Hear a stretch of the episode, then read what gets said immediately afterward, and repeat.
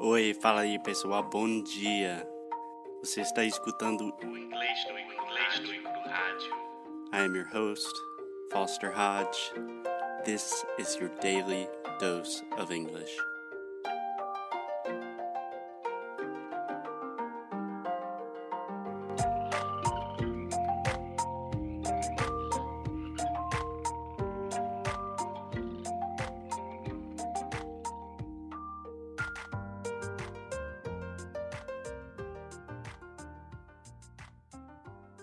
Hello, hello. Hey guys, and welcome from Valparaiso, Chile. So, I've been in Chile for about one week now, and it made me realize something. It helped me find a passion of mine that I'd forgotten about poetry. Yes, poetry. I love poetry. You see, they call Chile La Tierra de los Poetas because so many famous writers, poets, and artists have come from this country. And so far, almost all of the Chileans I've met love poetry.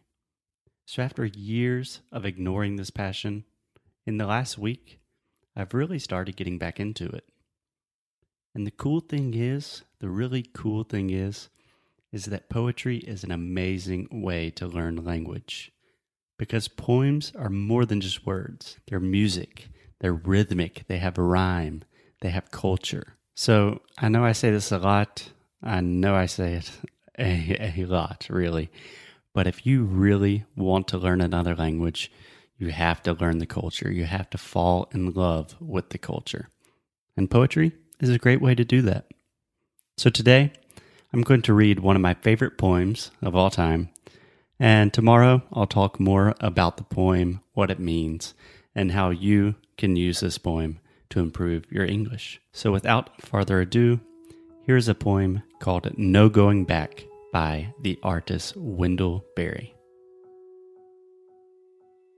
No, no, there is no going back. Less and less you are the possibility you were. More and more you have become those lives and deaths that have belonged to you. You have become a sort of grave containing much that was and is no more in time, beloved then, now, and always.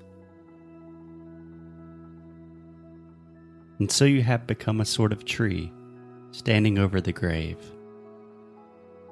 Now, more than ever, you can be generous toward each day that comes young to disappear forever.